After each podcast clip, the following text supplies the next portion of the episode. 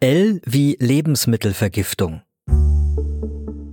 Wenn Lebensmittel verdorben sind und man sie trotzdem isst, dann kann es zu einer Lebensmittelvergiftung kommen. Dann tut einem ziemlich schnell der Bauch weh, man muss sich übergeben und bekommt Durchfall. Was heißt verdorben genau? Naja, dass Giftstoffe im Essen sind. Diese Giftstoffe, die werden von Krankheitserregern wie Bakterien oder Schimmelpilzen gebildet, manchmal auch von Algen oder anderen winzig kleinen Lebewesen. Besonders oft sind diese Erreger im rohen Fleisch, in rohem Fisch, in rohen Eiern und in Rohmilch, also alles, was noch nicht gekocht ist. Aber auch in Konservendosen können, auch wenn das sehr selten ist, Krankheitserreger drin sein. Was passiert bei einer Lebensmittelvergiftung im Körper? Also, mit der Lebensmittelvergiftung versucht unser Körper wieder loszuwerden, was ihm nicht gut tut, kann man sagen. Also er reagiert einfach auf die Giftstoffe und das sehr schnell. Meistens hat man schon innerhalb weniger Stunden Beschwerden. Da wird einem dann zum Beispiel eben Speiübel, man bekommt Durchfall, man fühlt sich unwohl. Und wenn es eine leichte Lebensmittelvergiftung ist, dann ist nach wenigen Stunden alles schon wieder vorbei. Aber es gibt auch schwerwiegende Vergiftungen und die können sogar lebensgefährlich werden. Einmal muss ich das jetzt hier sagen, Lebensmittel gut durchzuerhitzen, das kann Keime abtöten. Und das heißt also durchkochen, durchbraten, durchgaren. Und damit man eine Lebensmittelvergiftung vermeidet, sollte man die Lebensmittel auch richtig lagern. Also das heißt Fleisch zum Beispiel kühl genug. Und aufgeblähte Konservendosen, die sollte man gar nicht mehr essen, sondern wegschmeißen.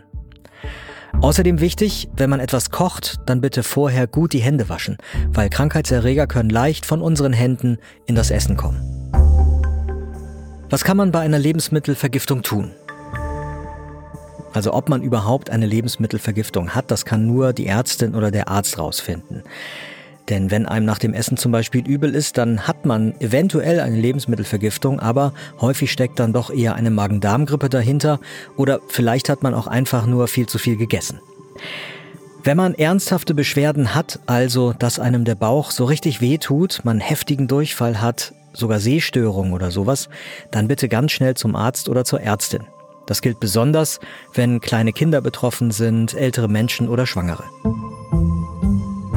Gesundheit hören das Lexikon. Ich bin Peter Glück aus dem Team von Gesundheit hören. Wir sind das Audioangebot der Apothekenumschau. Und wenn ihr noch mehr zu lebensmittelbedingten Erkrankungen wissen wollt, dann schaut doch einfach in die Infos zu dieser Folge. Und wenn euch unser Podcast gefällt, dann freuen wir uns natürlich sehr, wenn ihr uns weiterempfehlt.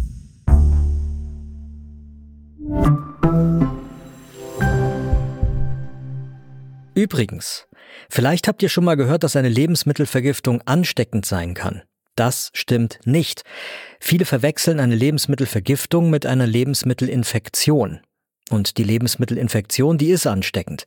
Der Unterschied?